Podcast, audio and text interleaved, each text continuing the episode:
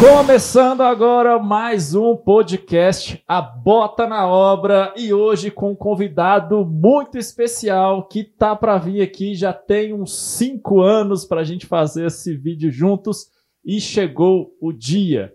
Estou aqui hoje com esse cara que é um engenheiro civil e ele tem muita manha, ele vai trazer muito conhecimento para quem acompanhar esse podcast até o final porque vocês vão ver um cara que é inteligente. É ele, Gustavo Antunes. Salva de palmas! e aí, Gustavo, beleza? Beleza, Fabrício. Como você está se sentindo agora diante das câmeras? O cara saiu lá dos bastidores e veio agora pro palco. Diferente, né? Para quem não está acostumado com, com isso, é um pouco diferente, de fato, mas para poder atingir a, o seu público aqui e talvez trazer alguma coisa relevante, eu acho que é importante a gente esforçar um tiquinho. Beleza. Vamos lá então. Se apresenta para a galera falando, tipo assim, quem é você e o que você faz para o pessoal já sentir a pressão. Bom, primeiro agradecer você aqui, né, pelo convite, é, enfim, a confiança de estar aqui, podendo falar para o seu público. Né, eu também faço parte desse é, público. Assíduo nas lives. E é um prazer poder contribuir com algum, algum conteúdo relevante aqui. Espero que possa atingir esse objetivo. E como o Pedreirão né, é, preconiza aí, elevar o padrão da construção no país. Aí. Acho que é um, uma meta muito boa. Bora para cima. É isso aí. Não é fácil não, mas é, enfim, essa é a nossa bandeira e a gente vai até o final. É isso aí. Mas então, é, você falou, sou engenheiro civil, sou graduado aqui na UFMG. Eu já trabalhava com projetos, é, sei lá, comecei com um projeto com meu pai, que, que era desenhista e tudo. Já com 12 anos eu trabalhava com AutoCAD, mexendo é com, mesmo? com um projeto para ele e tudo. projeto escravinho, seu pai. Nada, escravinho. cara, era, era bom, era bom aprendia muito, aprendi muito e e aí fazia ele é, ele estava saindo da prancheta indo para o computador na época dos primeiros ali AutoCAD 14 e tudo mais. Sim. e aí é, ele fez o curso eu aprendi meio que na raça vendo ele e foi, foi legal foi mais uma coisa minha do que dele assim.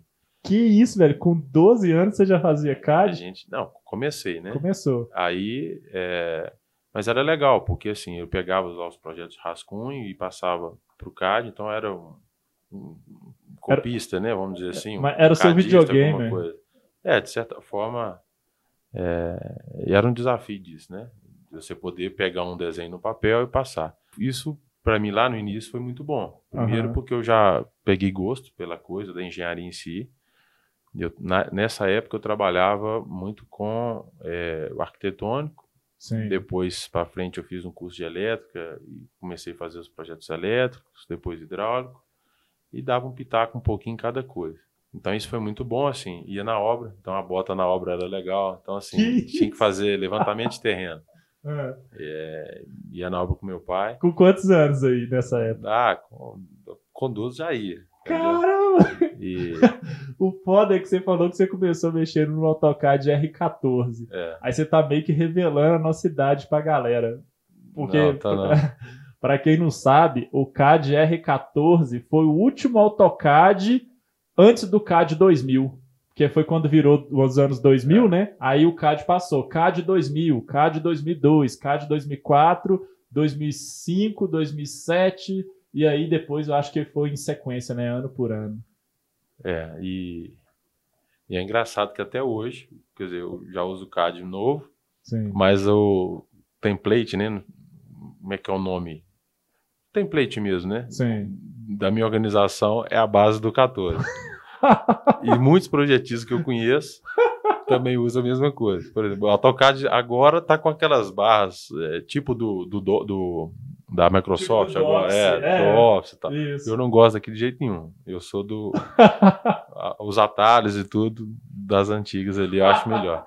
E tem muitos desenhistas que eu conheço que também não gostam. É, é pega os antigos. Então Caramba, é legal isso. Totalizado. É, então.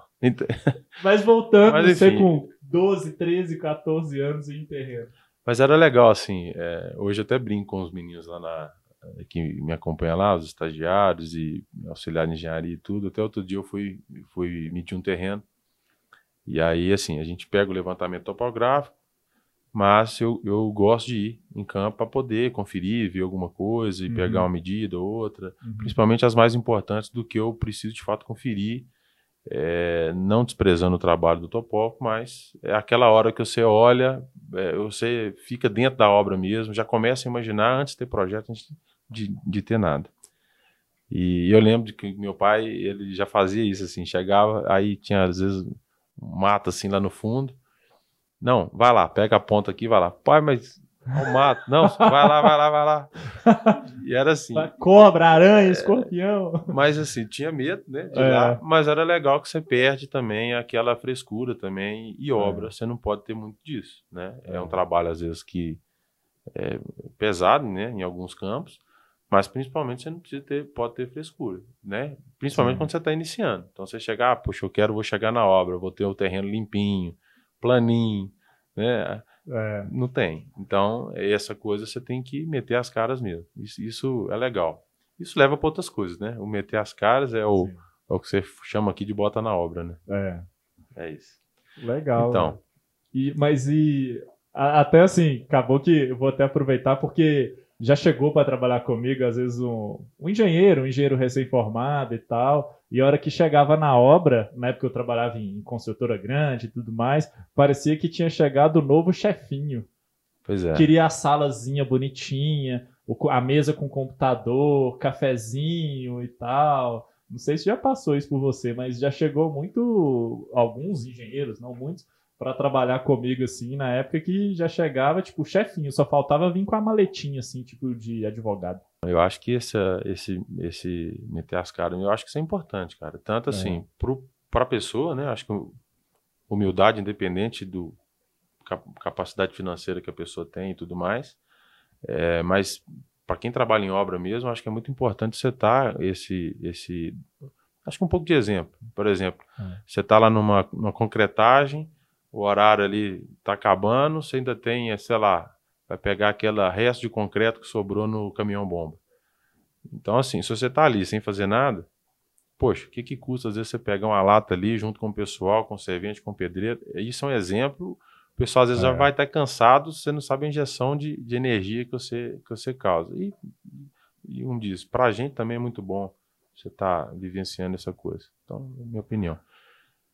A, a, última que eu fiz, eu eu tava lá no final da tarde, ela tinha, tinha dado pega e tal, eu tava molhando lá, ela fazendo cura úmida e tal. Me conta o seguinte, antes, eu tô te cortando, a gente tá na introdução, mas esse papo tá legal. Aqui, quando você vai no terreno, você, você pega o seu celular assim e coloca a bússola já para ver norte, orientação solar, essas coisinhas assim. Tô perguntando que eu, eu faço isso, entendeu? Eu é. tenho um bússola ali no meu, no meu smartphone. a já... bússola eu acredito mais no, no topógrafo, no topógrafo que ele coloca, mas eu dou uma conferida no Google depois. Ah. Eu prefiro a do Google assim lá. E... Mas é, é claro que a gente observa. Hoje, assim, o que eu tenho feito de diferente de, de antes, assim, coisa que meu pai não fazia, por exemplo, que aí já é uma evolução, é drone. Então eu levo um drone para ver tipo, qual que é a melhor vista. Onde é, por exemplo, tem um, um terreno recente que a gente foi, esse até inclusive. Uhum. É, eu, enfim, passei as medidas lá para o arquiteto, ele desenvolveu o projeto. E, e, depois eu levei o drone lá. Eu devia ter levado no dia, mas acabou que eu não, não consegui levar. Fui um outro dia. A hora que eu fui ver, a varanda que a gente tinha colocado estava para um lado totalmente diferente da melhor vista. Aí tipo, hum. tipo, mudou o projeto inteiro. Olha então, que isso doido. É, isso é legal de, de colocar também. Chora não, coleguinha. Muito top. Agora faz o seguinte: depois dessa nossa longa introdução, conta aí do, do seu negócio, o que, que você faz assim de atuação profissional. Então, aí só fechando a, a última, mas já entrando nesse assunto. Então, é, eu tinha uma base de experiência de projeto, né, desde que eu fui aprendendo. Quando chegou a época de fazer o vestibular, eu sabia que eu queria engenharia, que eu gostava muito disso. Eu trabalhava com arquitetura, mas a engenharia me interessava mais, que, era, que para mim era algo que, que era mais é, desafiador para mim. Uhum. Então eu fui para esse campo. E de início, como eu trabalhava com projetos, é, o único projeto que eu não trabalhava era o projeto estrutural. E aí eu falei, poxa, eu, eu vou aprender isso aqui que, que eu acho que é legal.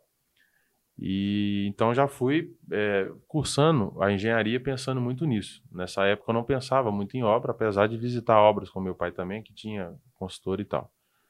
E aí, é, durante a faculdade, eu fui fazer um estágio no escritório de, de projeto estrutural, de concreto e tudo. Achei muito bacana. Saí, é, bom, formei, fiz uma pós-graduação em estruturas. Hum. E e depois é, que veio essa. Quando meu pai, na verdade, parou de construir, resolveu mudar para a roça e tudo, aí eu resolvi abrir a minha. Quer dizer, não, não continuei a dele, fui começar legal. do zero. E, e mas é assim, foi muito legal essa participação toda no escritório de projeto e tudo. Então, hoje eu tenho, já respondendo a sua pergunta, eu já tenho, é, eu sou sócio no escritório de projetos, de estrutura. Atuo um pouco lá ainda, mas eu gosto de, de atuar um pouquinho lá. E tenho a consultora, que é a Tergos, e é uma consultora pequena, mas também fazendo um pouquinho é, para poder melhorar é, a construção também. É um, um, pouco um pouco meu foco também.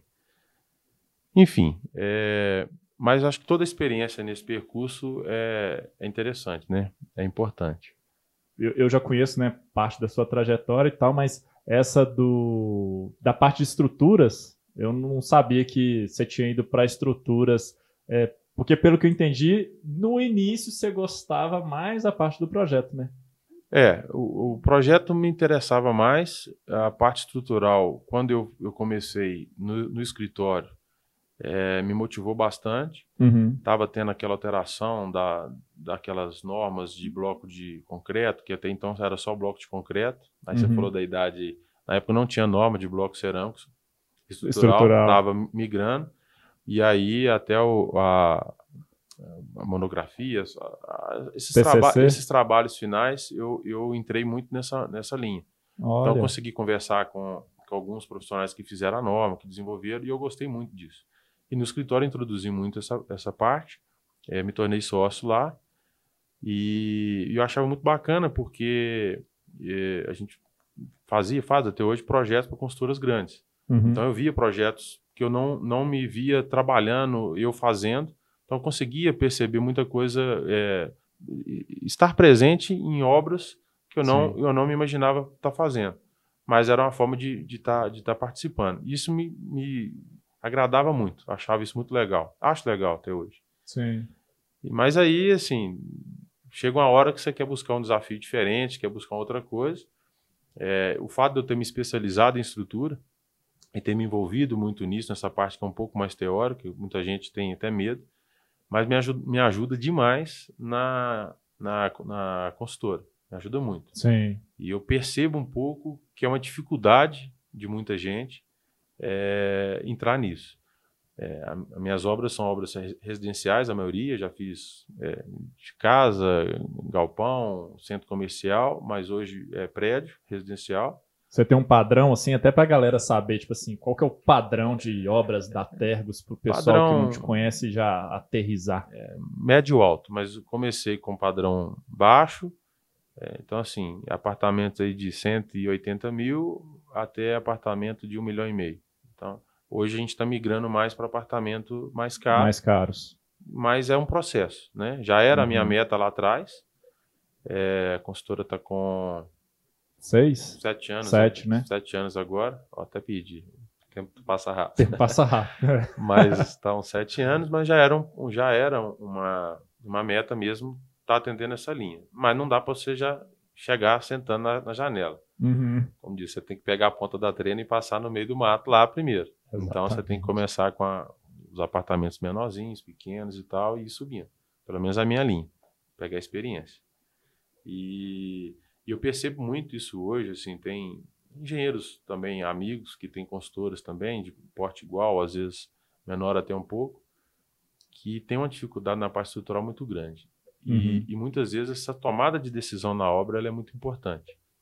É claro que vários pontos da obra são importantes, óbvio, né? acabamento é um dos, para o cliente talvez seja o mais Pro importante. Cliente, sim, é o salto aos olhos dele, né? É, mas eu considero fundação e estrutura, é, na minha opinião, o mais importante de todos. Uhum. Porque é claro que você consegue fazer uma, uma, uma intervenção posterior quando você tem uma patologia, mas são intervenções que Levam a grana, hein? não só grana, a- alguns fios de cabelo e assim, traumatiza um pouco. É complexo, é muito tenso, é tenso. Se você for escolher onde não errar, não erra na, na estrutura, porque é, é complicado. Então pega essa, esse macete aí, ó, quem tá acompanhando, se você não for errar, É, não, não, não, erra a erre em fundações, não erre em estruturas. E olha que legal, cara. Se a gente pegar os últimos 12 meses, olha o tanto de prédios e edificações com problemas que a gente viu aí aparecer no jornal, né? Então, prédio que caiu, tiveram vários aí no, no É. Brasil, no sul, no sudeste, no nordeste, no Brasil inteiro. Então, se você não for errar, não erre em fundações e estruturas. É, até nessa parte de erro, né? Quer dizer, consultoras pequenas, né? É, a gente tem que minimizar ao máximo os erros, a gente não pode errar. Até isso que você está falando, né? Quando um, um prédio cai lá no Nordeste, a gente está aqui no Sudeste, em Minas, mas aí aquele cara que já comprou apartamento, mas que está em obra, ou investidor, ou um amigo, o cara fala assim, poxa, e aí? Pô, mas. E, o- e aí fica aquela, gera aquela insegurança, né? A É. consultora já maior, com porte, ninguém questiona. Mas Uhum. o pequeno é questionado, assim, aconteceu qualquer outra coisa que não tem nada a ver. O terremoto derrubou, mas os caras. Te manda o WhatsApp. E aí? É. Então, assim, você tem que estar muito seguro do que você está fazendo, você tem que Sim. ter as suas linhas bem, bem, bem seguras e norteadas aí para você não, não bambear. Muito bom. Agora, olha só. É, cara, o bom é que o papo com você sempre é, é, é mu- é muito da hora. É vasto. Porque é vasto e vai rendendo e tudo mais. Então, assim, eu. Obrigado aí por, por ter vindo. Olha só. Conta pra galera, então, o seguinte. Você vai começar um novo empreendimento. Vai começar um empreendimento do zero. E assim, como que começa? Porque tem. é, o pessoal que acompanha o Pedreirão tem muito essa dúvida de, tipo, assim, como começar? E acaba que tudo que a gente faz aqui, principalmente voltado para gestão de obras, gestão de obras profissional, então, assim, você está aqui que você executa obras, então você vivencia essa gestão da obra, só que você também faz né, a parte da viabilidade como um todo do empreendimento. E tem um monte de gente que acompanha o, o- o nosso conteúdo, que, que me seguem, e fala o seguinte: é, tem vontade de ter a própria empresa, tem vontade de ter uma empresa no futuro, tem vontade de ter um escritório, só que, cara, esse por onde começar é, bate pesado, assim, como, como dor, como na, na galera. Então, assim, como que a gente vai começar um empreendimento? Ou por onde você começa? É, pois é. Eu, eu não, não sei se tem uma, uma receita de bolo, uma regra geral, Uhum. mas eu vou falar o que funciona para mim. É, até para poder responder isso, eu vou falar o que é, deu errado para mim Tá. e como eu aprendi, que eu acho que também é, é importante. É, como eu falei no início, é, surgia terreno, então para começo, e surgia o que? Começava a conversar com o corretor imobiliário e tal, e às vezes aparecia uma oportunidade. E aí você fazia uma viabilidade rápida e falou, poxa, cabe no bolso, Sim. vai dar retorno. Beleza, viabilizava, financeiro e tudo, começa a obra. Né? É, só que aí eu comecei a ter algumas outras dificuldades posteriores, né? vendas e outras coisas mais. De que às vezes o produto não estava no lugar certo, aquele produto que eu desenvolvi às vezes não estava no Uhum. lugar certo, ou aquele local ali é, tinha às vezes um, um determinado característica e eu não atinava, não atentava muito para aquilo. Hum, Então a gente mudou bastante assim até a empresa. Inclusive é, foi uma mudança tão grande que no final dessas mudanças a gente resolveu mudar o nome da empresa, inclusive, Foi. de, de tão grande que teve que foram as mudanças. É, meu irmão me ajudou muito nessa parte. Ele não é engenheiro, é, não se interessou pela área. Ele trabalha com branding, que é estratégias de posicionamento de marca, coisas do tipo, que a princípio não tem nada a ver com engenharia a princípio. Sim. Mas tem tudo a ver quando você vai levar a valor, a propósito e outras coisas desse sentido. Então, e para mim, assim, foi uma mudança de chave grande. Eu não sei se alguém já consegue, né, já ir nesse caminho, mas eu acho que é possível, é, de começar a entender é, o local. Então, assim, hoje a gente começa um, meio que de trás para frente, mas é, de trás para frente do que seria o mercado para mim, de quem é pequeno, Sim. mas que para mim é o caminho correto, na verdade, já é o caminho certo, que é o quê? Poxa, peraí, qual o público que eu quero atingir? Essa é a primeira pergunta, né? É, não faz obra pelo ego, né? Fala, pô, vou fazer aqui. Não, primeiro Sim. você quer fazer, tem, tem alguns que fazem, mas enfim. A vontade nossa é de fazer. Né? É, Não, mas faz enfim. Um prédio aí, faz uma casa. É, mas pensando, acho que no, no, no, caminho, que é o que você me perguntou, né? Como que começa? Uhum. Então, primeiro, pensar no público. Né? Qual público eu quero atingir? E aí, desse público que eu quero atingir, você vai, peraí, aonde que esse público está?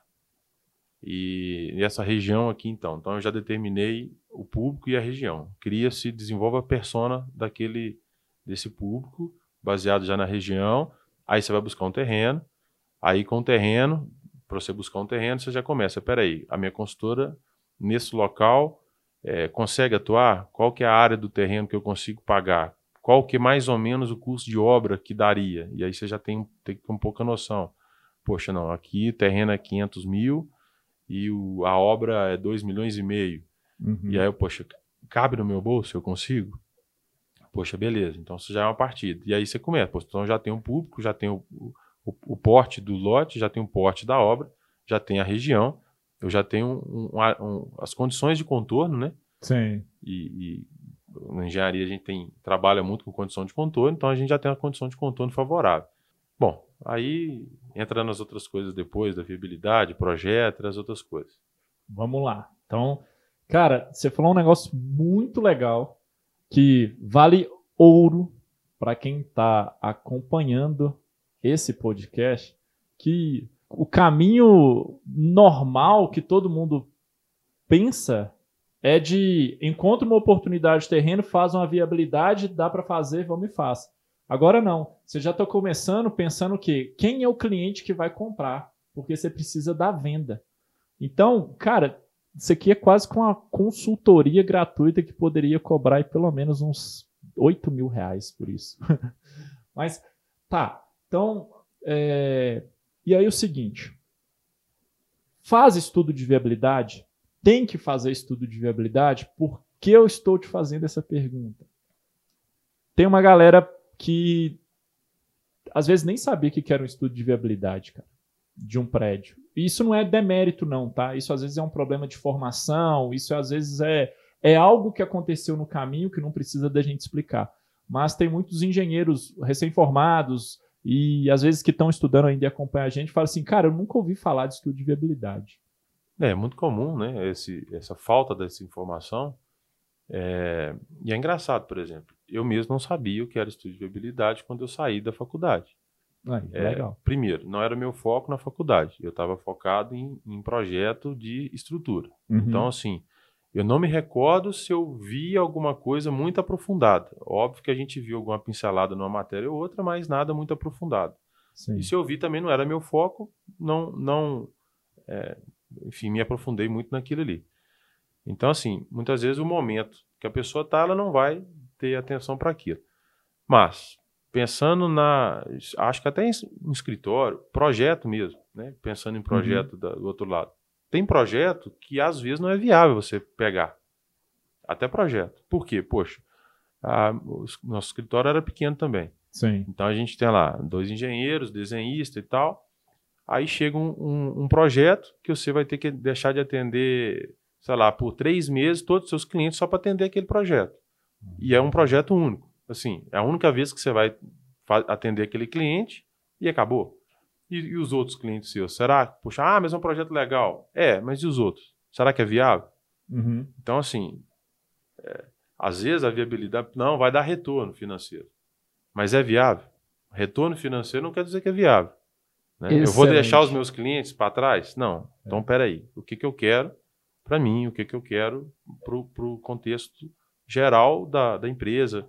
Então, por isso você tem que ter muito, é, muito é, claro, né, o seu propósito, os seus valores, assim, o que, que você Sim. quer como meta de crescimento e tal. Cara, é, só te cortando, mas é que eu tenho que fazer a participação disso. Eu falo isso no Pedreirão quase que o tempo inteiro, cara. Esse negócio é. de ter clareza, sabe, do que, que tem que fazer ou não, e com os alunos aqui. Então, eu vendo um terceiro falando isso também, é, é até um exercício muito legal. Você fala assim, opa, então eu estou no caminho certo. É. Bom, mas aí, indo para o lado lá da, da consultora, né? Fazer o estudo de viabilidade. Então, assim, depois que eu criei todas essas condições de contorno, é, aí sim que a gente vai fazer a viabilidade. Né? Uhum. Quer dizer, não é o primeiro terreno, às vezes não é o segundo. É, é, é, difícil você achar. Às vezes você faz um exercício enorme e você descobre no final que, poxa, eu não consigo viabilizar um empreendimento aqui. Então, assim, esse não é, não é a região, não é o cliente que eu devo atender agora. Guarda na gaveta e pula para outro. Né? Que lindo! Então, é... eu, tô falando, eu tô vibrando aqui, não é porque não é viável é porque a função do estudo de viabilidade tem, tem pessoas que acham que é, é forçar a viabilidade, entendeu? E é exatamente o que você está falando, cara, é para ver se é viável ou não. Se não é, parte para outra. É. Quando você é pequeno, você força um pouco mais as coisas, uhum. é, no sentido, né, pegando o gancho no que você está falando, no sentido de gastar mais energia. É a, uhum. minha, a minha visão que eu tenho. Eu, eu falo por quê?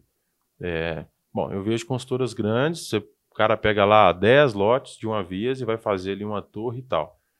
Óbvio que ele tem as preocupações de prefeitura, as legais, de afastamento, isso e aquilo. Mas quando você é pequeno, por exemplo, tem um exemplo nosso lá. É, a gente estava olhando uma região específica, tinha um, um, um, eu fiz um mapeamento e falei, cara, esse lote aqui é, daria certo. Ah, foi uma primeira demanda, assim, uma primeira visão. Esse lote daria certo. Então uhum. vamos atrás. É um lote de 300 metros quadrados. lote, sim, minúsculo. Sim. 300 metros quadrados dentro de BH é difícil. Mas ele atendia toda a nossa condição de contorno. Legal. E aí eu falei assim, poxa, como é que eu vou viabilizar isso aqui? Então, às vezes, até assim, você faz estudo de viabilidade e aí você tem que até que entender, peraí, como que eu vou fazer o estudo de viabilidade para viabilizar? Sim.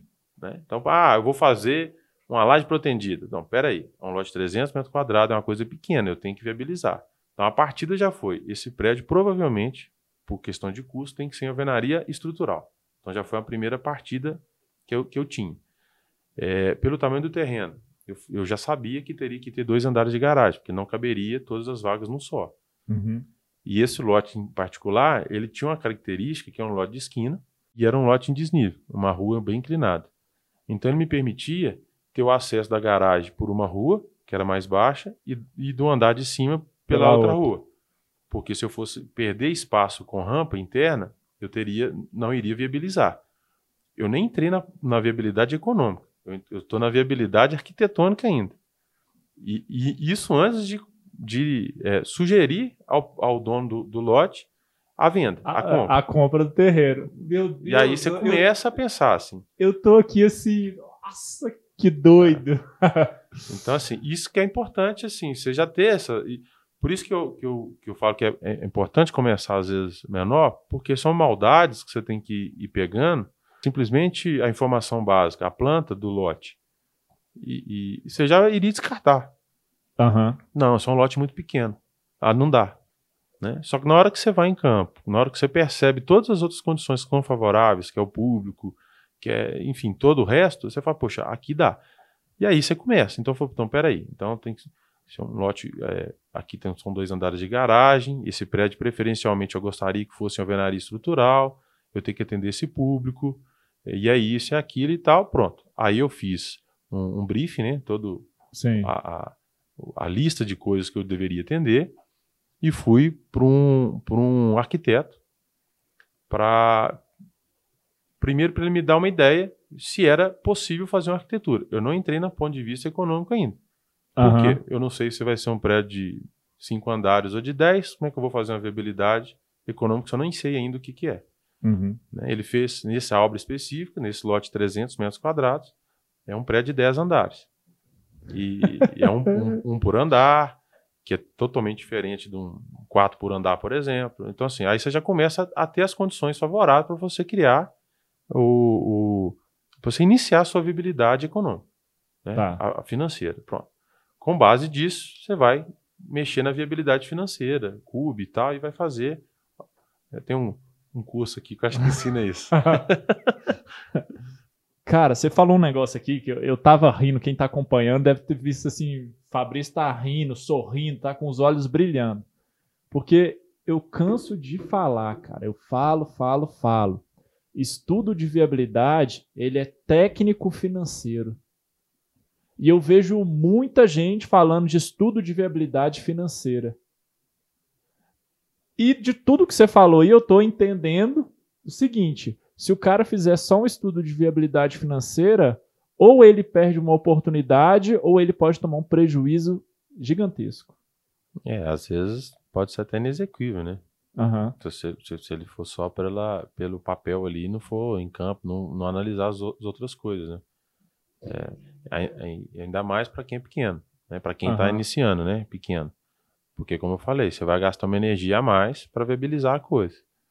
Né? Às vezes, quando você tem um terreno maior, ah, poxa, não dá para fazer a entrada aqui. Beleza, mas quando você tem, é, sei lá, uma frente de obra de 50 metros, você resolve Sim. no meu caso lá desse lote que a gente estava falando, é, tem, sei lá, 15 metros de frente. entendeu? Aham. Já, já fiz obra com 11 metros de frente.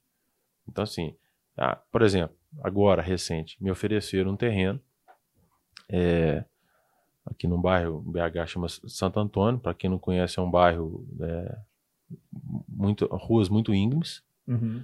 É, o projeto é legal, já veio com um projeto aprovado e tal, né? Aqui teve uma mudança de lei, então é, existe uma, uma, uma demanda aqui que é, que é importante, a gente está indo atrás de projetos já aprovados, Já aprovados, que aí pega a lei antiga, né? pega a lei antiga e tudo, Ok.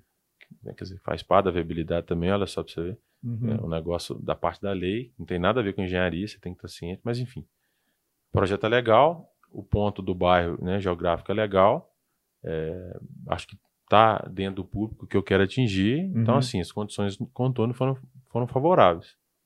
Eu fui lá ver o lote, e aí tem algumas coisas que vêm, né? Peraí, por que, que esse lote está aqui disponível ainda? Essa é uma primeira pergunta que você tem que fazer, Aham. né? Bom, e aí eu fui, tá, vamos, né? Não interessa muito porque tá vindo para mim, agora deixa eu matar no peito então. Mas aí, é, poxa, é numa rua muito íngreme, é muito íngreme. É proibido estacionar dos dois lados. E é um lote complexo, de você fazer uma obra complexa, né? Uhum. Do lado tem uma casa tombada pelo patrimônio histórico, que isso é uma particularidade, não é quem inviabiliza, não inviabiliza, mas é uma particularidade.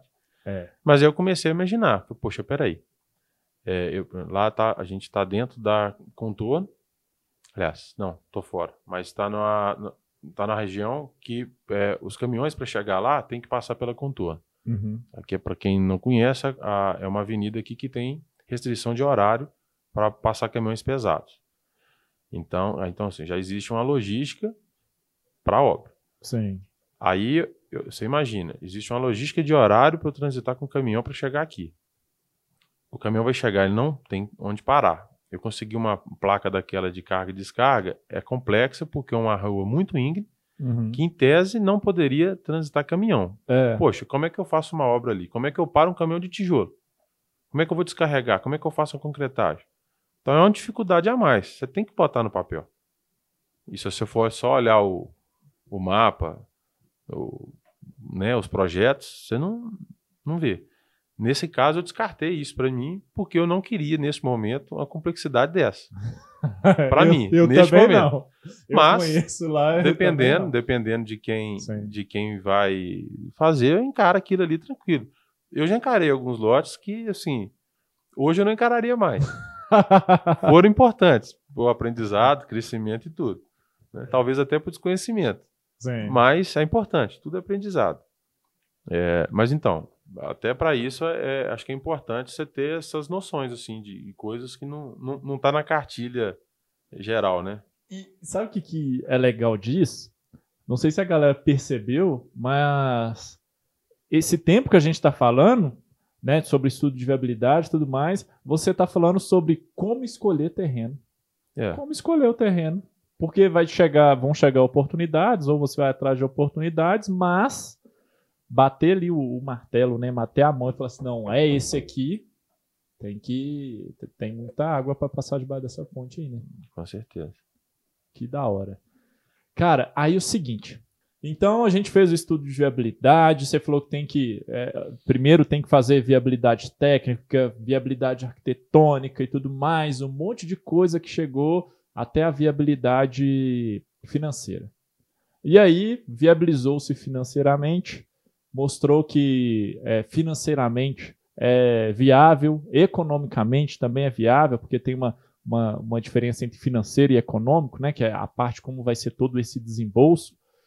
E aí eu te pergunto o seguinte, que a galera tem muita dúvida, muita dúvida. Vou até segurar aqui com as duas mãos, tipo, para parecer roqueiro, muita dúvida. O que, que é fazer uma obra com um grupo de investidores? Dá uma pincelada para a galera nisso aí. Um... O que, que, que é isso? Porque é, é até bom ver você falando que vai ser uma, uma abordagem de um terceiro, então vai ser bem legal discorrer um tiquinho disso aí. É, esse, todos esses estudos que você falou, né, de viabilidade. Na verdade, assim, quando você entra nessa parte econômica, financeira e tudo, quer dizer, a gente chega na seguinte resposta: dá retorno, né? Ou seja, uhum. o retorno é, é atende às necessidades da consultora ou quando você precisa de capital de terceiro, atende a necessidade de terceiros. Sim. Né? O, e aí existe um, uma particularidade, quer dizer, é, do grupo que, que te acompanha ou, ou, das pessoas que você tem acesso, né? Qual que é a linha de corte? Qual que é o ponto dessa margem e desse retorno que, que, que é aceitável para ele? Né? Então, é, sei lá, você pode ter investidor que aceita uma base em CDI, por exemplo, ah, se der um retorno de 100% de CDI, ok. Uhum. E tem outros que não, não, aqui pelo risco é 300% de CDI, eu não aceito menos do que isso. Ou ATIR de tanto, ou ROI de não sei o quê. Então você já começa a ter que entender algumas coisas um pouco mais complexas aí e tal, mas uhum. é, é a linguagem do investidor. Matemática financeira, é. basicamente. E, mas aí é aí que vai, você vai ver se de fato é viável. Porque, uhum. por exemplo, não, olha, na minha, na minha consultora, é, sei lá, um, uma pessoa pensando, né? Não, eu só tenho acesso a duas pessoas possíveis de investir. Vou chutar meu pai e meu irmão, que investem comigo. Eu não tenho mais ninguém. Eu não tenho, mesmo porque, sei lá, é o primeiro. Né? Mas eles têm recurso e tal. Eu não quero que eles percam grana. Sim. Mas e aí? Qual que é? Será que é viável? Ah, eu vou fazer um prédio, cada um tem que investir 10 milhões. É viável. Assim, é, dá retorno. É. Mas eles não têm. Então, poxa, então não é viável. Assim, né? Se você for ver. né? É. Então não, não, não vou rolar esse. Esse imóvel, esse terreno, essa obra, não é para agora. Então acho que tem. Até quando você vai fazer a viabilidade, você tem que pensar um pouco nisso. Quer dizer, uhum. qual que é a capacidade financeira que eu e o grupo que está comigo suporta? E aí entra nisso. Mas vamos lá, investidores. A minha experiência, assim, é, eu já tive investidores que são investidores de fato, são pessoas que investem em bolsa, que têm essa linguagem financeira que eu te falei, Sim. e que de fato vê uma coisa um pouco mais matemática. E isso é legal. E tem investidores que às vezes entram como investidores, mas não são bem investidores. São pessoas que entram para pagar mais barato que quer morar, por exemplo. Sim. Quer comprar mais barato. Entra como se fosse um investidor. Né? Ele paga preço de custo inicial, por exemplo. É uma, uhum. é uma forma. E tem pessoas que têm a grana, querem investir de fato, se, se, se chamam de investidores, a gente trata como investidores, mas não conseguem, é, não, não, não tem essa, essa conhecimento de investidor. Uhum. Então, assim, eu não sei é, é, ao fundo assim, até os seus cursos sobre isso, mas talvez caiba até para pessoas que não são da área de engenharia participar para começar a entender. Poxa, se eu quero, se eu quero investir na bolsa, eu tenho que entender o mecanismo da bolsa, eu tenho que entender a empresa que eu estou investindo. Né? Ah, eu vou investir na empresa de varejo. Eu, eu, posso não ser de varejo, mas eu tenho que entender. Peraí, no meio da pandemia, eu vou investir no varejo? Não, pós-pandemia, vai crescer, vou comprar na baixa e tal. Então você, você tem que entender. Sim. Se você vai investir na construção, você tem que entender o mínimo também, né?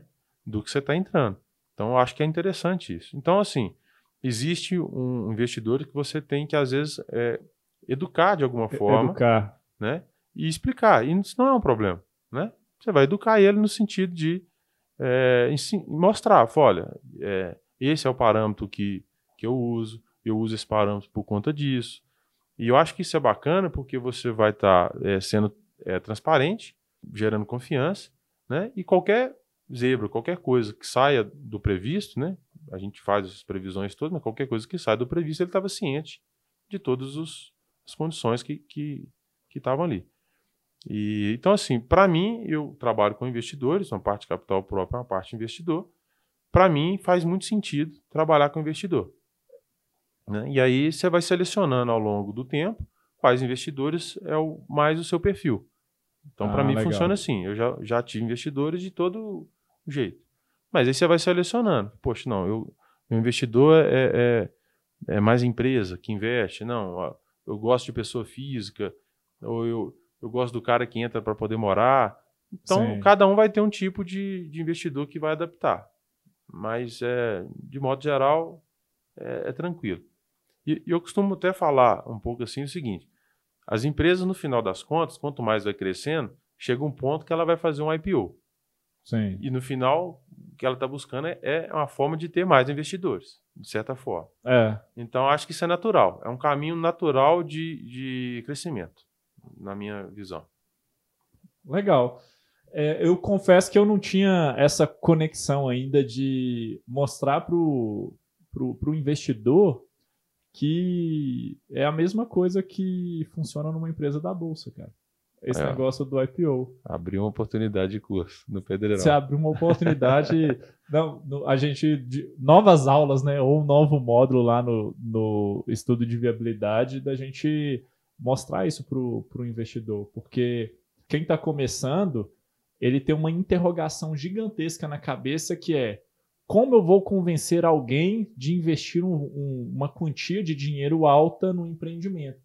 Em mim que estou começando. Então o cara tem isso, porque às vezes ele. Vamos pegar o investidor que, que, que vai morar, ou para ficar simples aqui no exemplo, onde é, no empreendimento cada um vai ficar com uma unidade. Uhum. E aí, sei lá, o cara vai falar assim: como que eu vou convencer aí, é, 8, 10 pessoas a investirem 300 mil reais ao longo de 18 ou 24 meses? Então, o pessoal tem muito essa, essa incógnita aí de.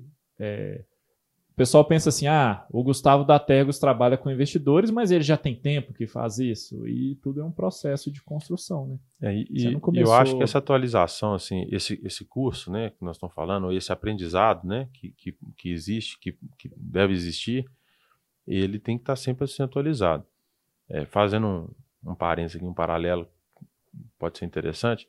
Quando minha filha estava para nascer, quer dizer, minha esposa estava grávida e tudo, a gente fez alguns cursos de paternidade, maternidade, tem vários aí. Sim. E aí, num curso desse que eu fiz, é, tinha um curso para avós.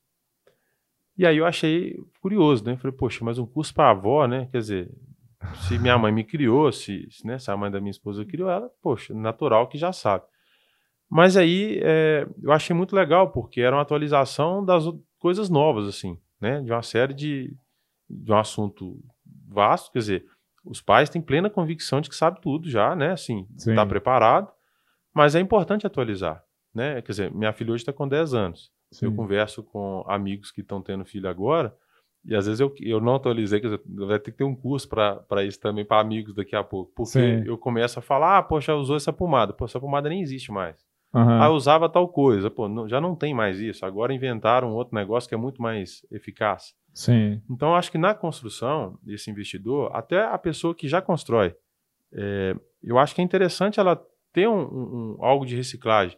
Por exemplo, é muito comum, eu vejo isso assim, algumas pessoas que come, começam com investimento em alguém no interior, com casinha geminada, aquele negócio e tal. Uhum. Tipo, é legal. Mas na hora que você vai para um prédio, é uma, uma, uma jogada um pouco diferente. É um negócio um pouco diferente. Né? Então, e, e- né, fazendo o paralelo da bolsa, é o cara investir ali no. É, é trade, né? Você vai ganhar no dia ali, né? Sim. Day trade. Day trade, ou o cara que vai investir. Não, isso aqui é daqui seis meses que eu vou. que eu acho que vai, vai dar resultado. Sim. Ou cinco anos até. É, é diferente. Assim, a, a ideia do, da. São parâmetros diferentes que a pessoa tem que analisar. Então, eu acho que tem, tem um campo muito grande aí de, de possibilidades. Né? É, esse negócio do, do investidor gera uma dúvida com, com, com quem está começando ou quem pensa em ter a sua própria construtora, vê isso como uma oportunidade de, de ter capital. E o que eu entendo é que o investidor ele precisa de se sentir o tempo todo seguro.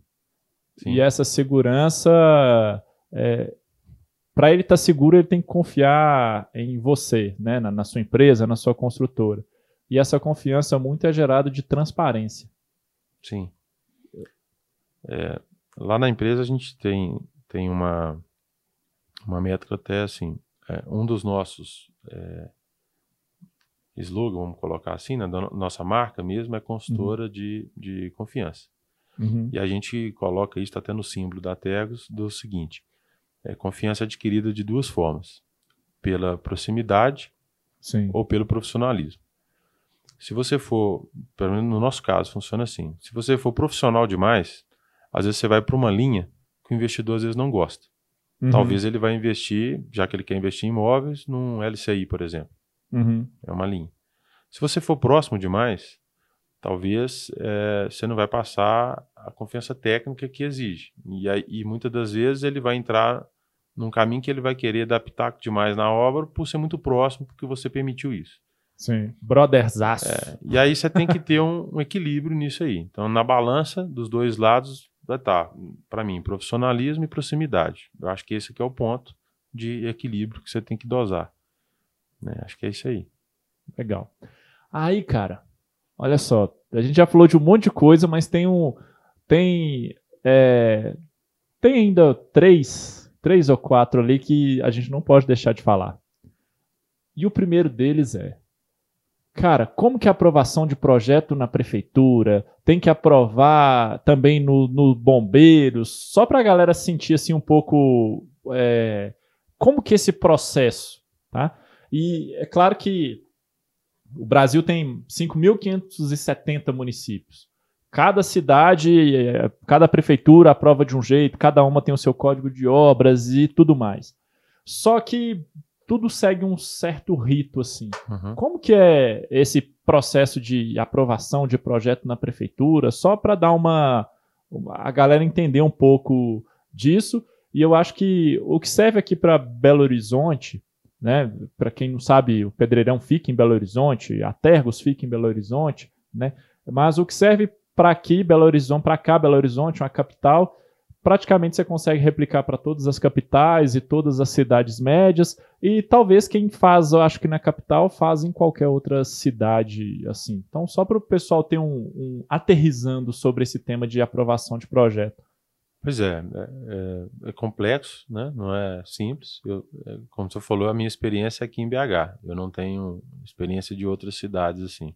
Mas enfim, você tem aqui em BH, por exemplo, você tem duas modalidades de aprovação. Então, primeiro você já tem que definir qual que é a modalidade que mais te, te interessa, né? Uhum.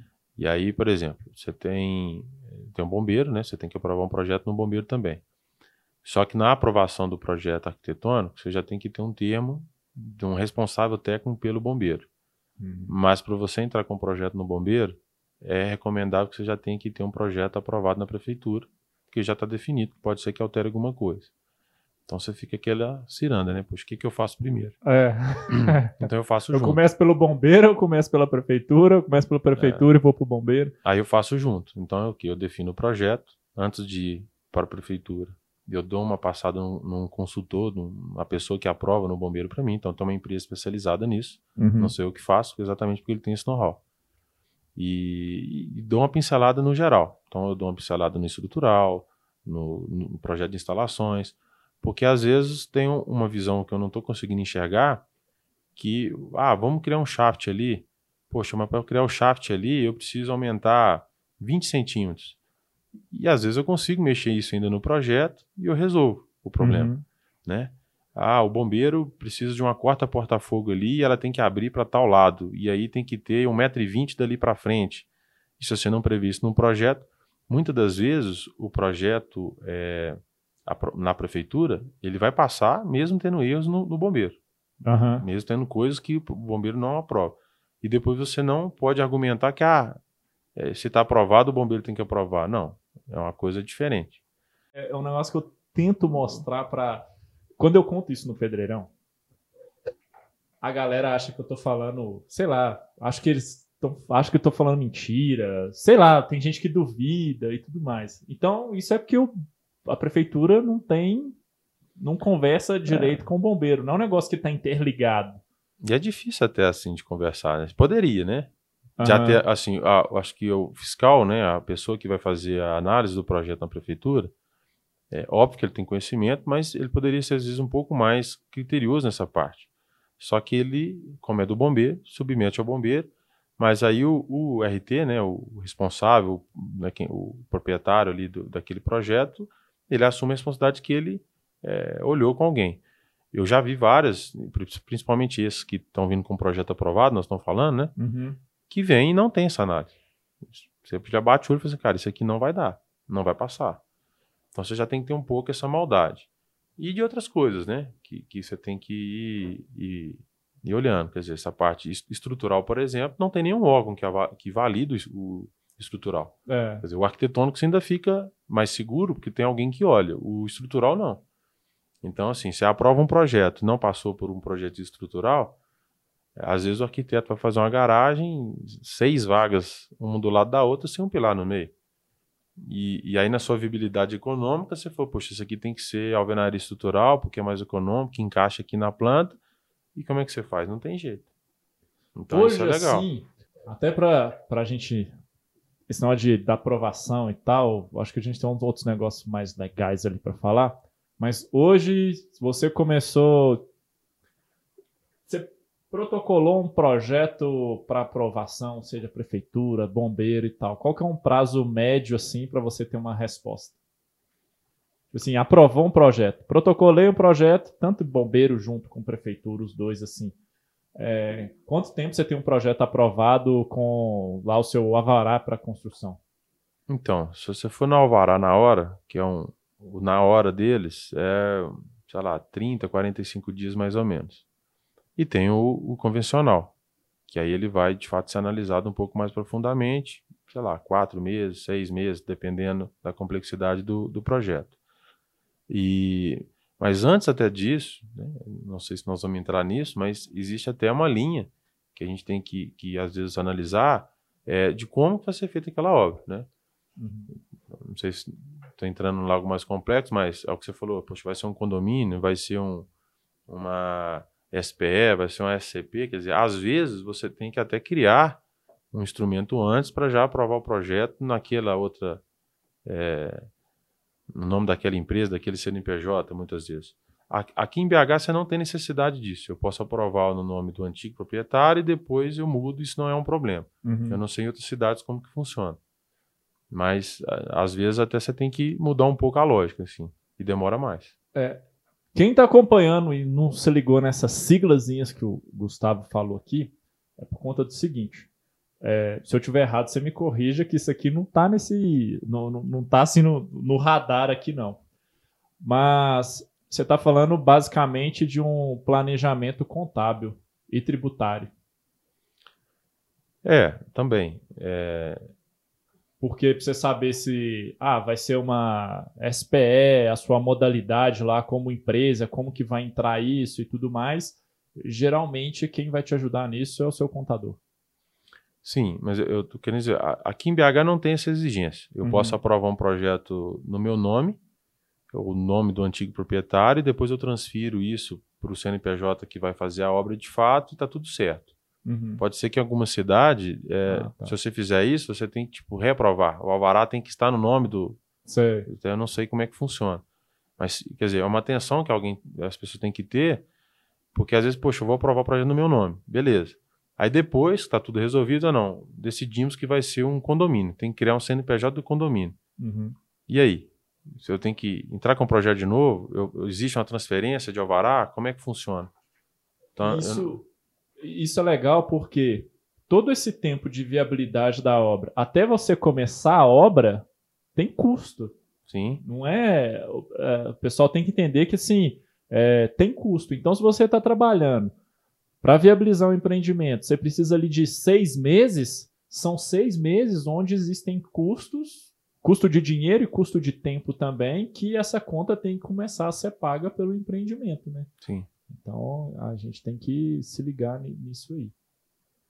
É, mas essa, eu confesso que eu não, eu não não, não tenho no meu radar alguma cidade ou algum município que a aprovação tenha que estar exatamente no nome assim. Se você está assistindo esse podcast e souber disso, tiver isso na sua cidade, você deixa um comentário aqui embaixo também e, e conta pra gente como é que funciona. É... Então vamos dizer que o projeto está aprovado. Aprovou o projeto na prefeitura, está com a VCB, está tudo lindo, pronto para começar a obra.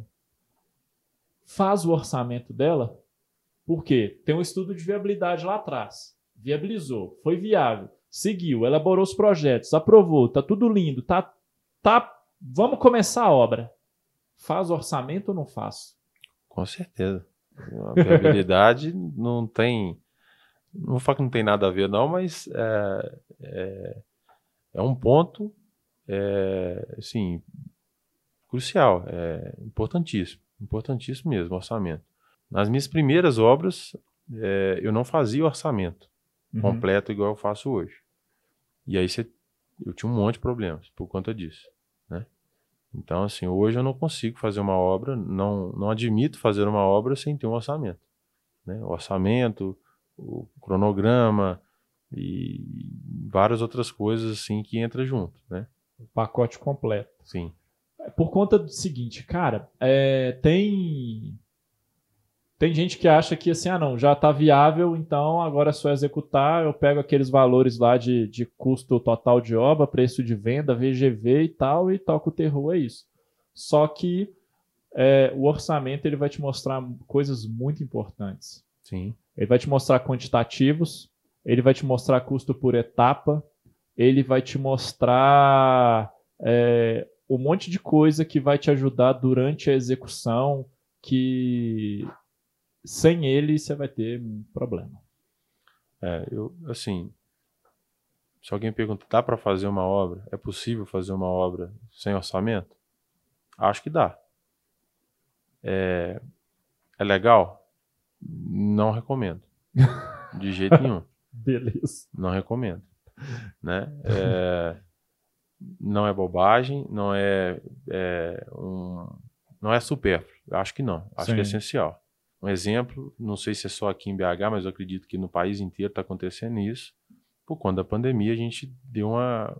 O mercado de, de insumos virou de cabeça para baixo. Sim. E, quer dizer, sem um orçamento, numa, numa época que acontece isso, você fica meio perdido. Porque você. Ah, eu paguei tanto a mais no cimento, no concreto, no aço. Tá, e aí? E, e, e, digo mais, e se você vendeu isso durante a obra, você já está com o apartamento vendido, e aí o que, que acontece? Né? E aí, quer dizer, se você não faz um orçamento, que é o precursor do orçamento é o memorial descritivo, né? Sim. E aí, se você não tem um memorial descritivo, para e aí como é que você, você faz, né? Então, assim, é, é a tomada de decisão, é, para uma tomada de decisão certeira, o orçamento é essencial. Né? Agora mesmo, nessa coisa toda, teve uma. Numa obra nossa, a gente antecipou o pedido de aço inteiro da obra. Eu tinha alguns, algumas coisas, quer dizer, não estava no meu, no meu cronograma financeiro antecipar, pagar ele de uma vez, uhum. mas eu olhei para o orçamento. Eu falei, poxa, se eu não antecipar, eu vou ter um problema de caixa. Eu tive um problema de fluxo agora, mas uhum. esse fluxo eu re resolvi. Mas eu ia ter um problema de custo final de obra. Sim. O fluxo de caixa eu resolvo agora. O, o preço final, às vezes eu não vou ter nem condições de resolver. É, acho que isso é importante. Eu costumo falar que a engenharia em si, na gestão de obras, quem tem construtora, você tem três grandes grandezas no seu dia a dia. A primeira grandeza é a parte técnica, uhum. que é uhum. aquilo que teoricamente se aprendeu na faculdade ou parte dela. A segunda grande grandeza é gestão de pessoas, porque tem muitas partes envolvidas e tudo mais. E a terceira grande grandeza é lidar com dinheiro. E aí o resto todo vai estar tá dentro dessas três grandezas. E o lidar com dinheiro é a decisão que a gente tem que tomar ali no dia a dia e tudo mais. E fazendo assim um complemento a essa questão do orçamento, é, eu já, já pensei assim, e conheço pessoas que ainda pensam no seguinte: acho não, para que, que eu vou ter um orçamento se sempre eu vou comprar mais barato? Quer dizer, é meio lógico que eu vou, não, não preciso de orçamento para me falar que eu tenho que comprar mais barato. Não. Uhum. Só que, como eu falei aqui, é uma tomada de decisão de, às vezes, quando comprar, ou, é, por exemplo, não tem como você economizar no aço ou no concreto da sua obra, não tem jeito. Sim. Você tem um mínimo que você vai pagar. E é o mercado que manda isso, não é você. Então, assim, às vezes chega uma obra com a tomada de decisão. Poxa, eu vou antecipar ou não vou? Mas vamos supor que não tem jeito. Poxa, eu paguei mais caro.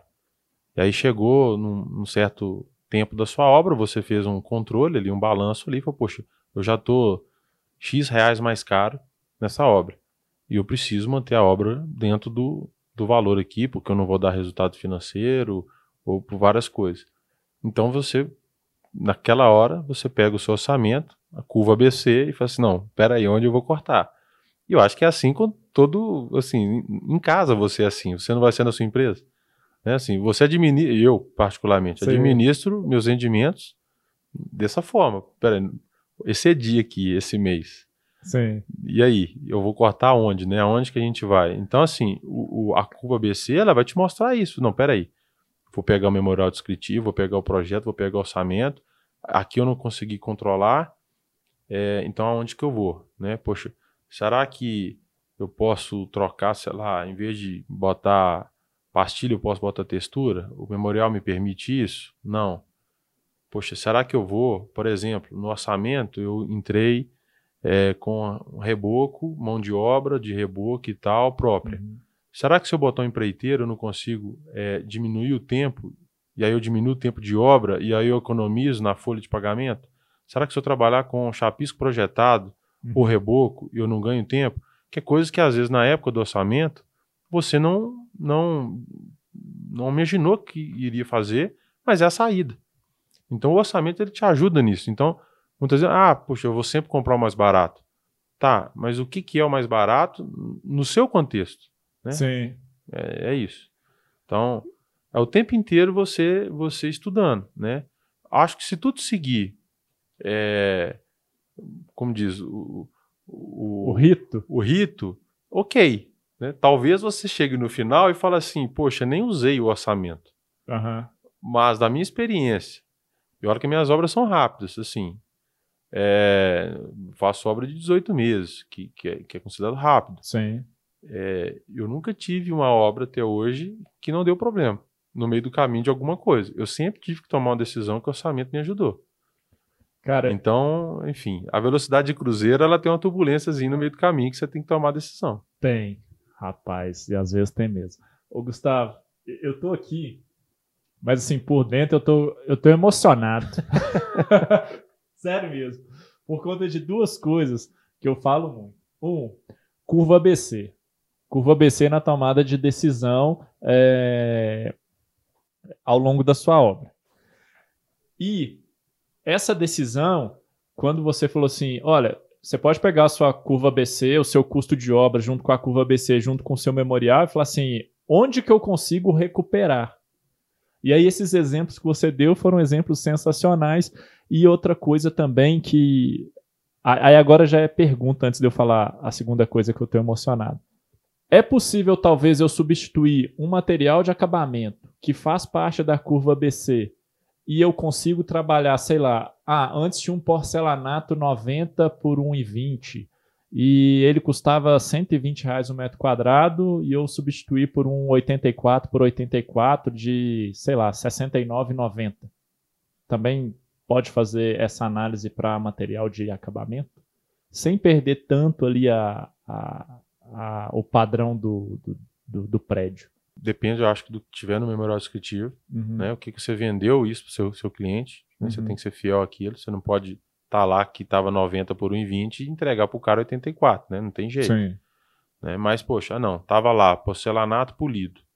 Né? Eu, particularmente, eu, meus prédios são pequenos, né? Se eu tenho que tomar uma decisão nesse nível, é, por ser pequeno, são poucas unidades, o que eu já vendi, eu ligo para quem comprou e converso. É possível, então, é. Não, legal. Sim. E para quem não vendia ainda, eu posso, às vezes, trocar. É uma possibilidade. Ok. Né? É... Enfim, eu acho que é importante. Tem um, tem um outro, um outro, um outro fator que talvez seja interessante, que o orçamento não contempla, eu acho, assim, tão a fundo, mas que às vezes ajuda nisso aí. Por exemplo, é, a gente está passando por um período desse. Uh, tempos atrás, isso não era muito relevante. Correção de NCC. Uhum. Talvez eu vou dar um, um, salto aqui na, no nível. Não, mas pode ir, mas vamos, vamos lá. lá. É... INCC, Índice Nacional da Construção Civil, Indicador Nacional da Construção Civil, né? É a inflação da construção. Para quem não conhecia aí o termo, aprendeu agora. Yeah. Então, assim, poxa, eu tive um reajuste de preço. Não está contemplado no meu orçamento, iria estourar. Eu já vendi todas as minhas unidades. Um exemplo. Uhum. Ou do que eu já vendi. Você vai fazer um, um, uma análise financeira lá com o seu financeiro do seguinte, pô, peraí, como é que está o INCC, como é que está a correção? Será que isso vai custear essa diferença de preço que está dando? Né? E aí meio que dá uma atualizada no seu orçamento, obviamente, né, os preços estão novos ali, mas dá uma olhadinha lá. Às vezes você não precisa ter essa tomada de decisão é, tão brusca assim, de trocar às vezes um revestimento inteiro, por exemplo. Uhum. Às vezes um pequeno ajuste já resolve. Sim. Né? Eu estou querendo dizer que sim, também o orçamento te ajuda. Né? Poxa, em vez de eu trocar, às vezes, o revestimento todo, baseado num, num INCC que eu tenho ali, que está alto, será que se eu simplesmente não trocar é, a forma de execução, em vez de mão de obra própria, eu terceirizar isso, e eu, se eu levei 45 dias, eu levar 15, Sim. eu não ganho no custo de obra é, da minha folha de pagamento, por exemplo? Legal. É uma, é uma ideia. Por exemplo, recentemente, eu, eu tomei uma decisão dessa, é, a gente estava para poder fazer uma, um detalhe na fachada com porcelanato aerado. É, a gente manteve o padrão do porcelanato aerado, era um, um porcelanato amadeirado. Uhum. Eu dei uma mexida no tamanho dele para economizar em número de inserts uhum. lá. E a gente fez um, uma fixação um pouco diferente do que eu estava imaginando inicialmente no, no orçamento. Eu, e me deu uma, uma, uma ajuda nisso. O orçamento me ajudou a tomar a decisão. Legal. A segunda coisa que eu fiquei emocionado foi a gente toma decisões em obra, eu sempre falo, a gente tem decisões táticas, é, estratégia, nível estratégia, nível tático e nível operacional. E todas essas decisões que o orçamento ajuda a tomar são decisões estratégicas, né? Que é o futuro da obra, como que a obra está caminhando. Então, assim, eu fiquei verdadeiramente emocionado de coração. E agora, meio que de bate pronto, assim, Seguinte, qual que é a, na sua visão e já para passar para a galera a sua experiência, qual que é a maior dificuldade durante obra e também no pós-obra que você vivencia aí nesses como profissional ao longo desses anos aí? Bom, aí vai estar tá dentro de um dos pilares aí que você falou que são três, né? Sim. Que são as pessoas. Pessoas. É, eu acho que um, uma Podemos falar um bom profissional, né? Mas um gestor, né? Ali, Sim. É, ele tem que saber lidar muito com as pessoas, gestão de pessoas mesmo. Uhum. Que na faculdade não ensino, pelo menos não me ensinaram. Lá. Na minha também não. então, é, primeiro, né? Durante a obra. Então você tem fornecedores, você tem os funcionários, você tem empreiteiros, você tem uma série de coisas que às vezes você tem o seu orçamento bonitinho, você tem o seu cronograma, mas se você não souber gerenciar quem, quem vai de fato botar a mão na massa ali, uhum. é, você vai ter um problema. E o pós-obra também da mesma forma. Por que, que o pós-obra, assim, pode parecer estranho, né? Pós-obra. É, tipo, problema pós-obra, né? Dificuldade pós-obra. Né? Quer dizer, pessoas, é. pós-obra a gente pensa muito em patologia, né? É. Óbvio. Patologia porque, vamos lá, uma cerâmica soltou da parede, vamos pegar algo assim. Pode ser mil coisas. Pode ser argamassa, pode ser o pedreiro que não assentou direito, pode ser o tempo de cura, pode ser uma vibração que o vizinho fez uma reforma, vibrou demais. Pode ser um monte de coisa. Sim. Ah, agora, quando um cliente é, aciona assistência técnica e você vai lá, ah, esse relacionamento com o cliente, isso é o mais importante, tanto do primeiro contato quanto do, do, né, por exemplo, pós-obra a gente está falando de venda também, a gente está falando Sim. dessa questão de patologia, mas como é que você vai ter esse contato? Ah, vou precisar trocar essa parede aqui de cerâmica, eu vou é, instalar de novo. Mas e aí? Você vai fazer uma obra com a pessoa morando lá dentro. Então, assim, o maior problema que eu vejo hoje é, é, por exemplo, tem consultoras que batem de frente, Uhum. e aí o cliente bate de frente, e aí entra processo, aí entra um monte de coisa, perde confiança, né, É. que é o que a gente estava falando. Então, você saber gerenciar muito bem essas, essas coisas, eu acho muito importante. O problema vai acontecer. Sim. Infelizmente, é, né, assim, somos humanos, né, não somos perfeitos, vamos errar mesmo. Ou coisas vão acontecer, independente de, de, de erro humano. Pode acontecer.